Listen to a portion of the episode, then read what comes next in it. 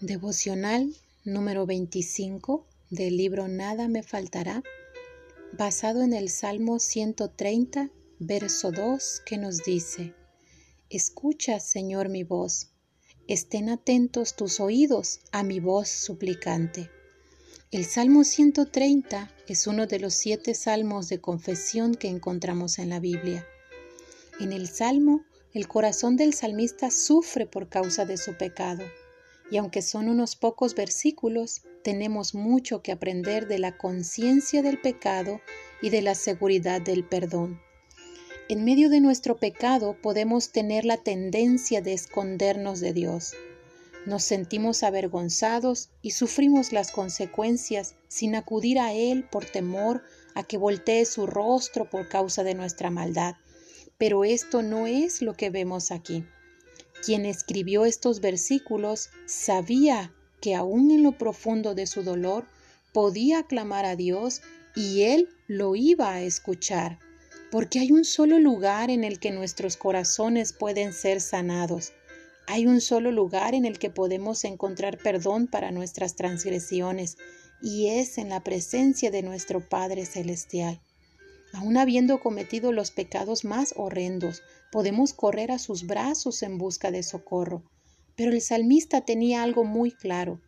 Si tú, Señor, tomaras en cuenta los pecados, ¿quién sería declarado inocente? Ciertamente nadie podría estar de pie delante del Señor. Nadie podría ser declarado inocente frente a Él por su pecado, a menos que la cruz fuera una realidad. Verso 4 dice, pero en ti se halla perdón y por eso debes ser temido. Por la obra de nuestro Señor Jesucristo, nosotros podemos permanecer de pie delante de Dios. Por su obra, tú y yo podemos ser declarados perdonados porque Él pagó nuestra deuda.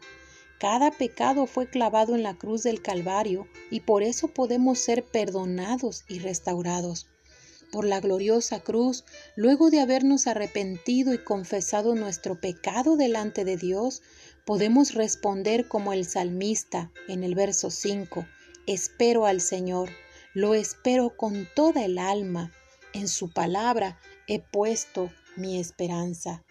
Esperemos en Él mientras nos sumergimos en la palabra y lo conocemos más a Él y sus caminos. Es ahí por el poder de su Espíritu y a través de su palabra que nuestros corazones son sanados, restaurados y transformados. Al pecar, recuerda que puedes volverte en arrepentimiento a los brazos de tu Padre y esperar en Él, porque Jesús compró tu perdón y tu libertad.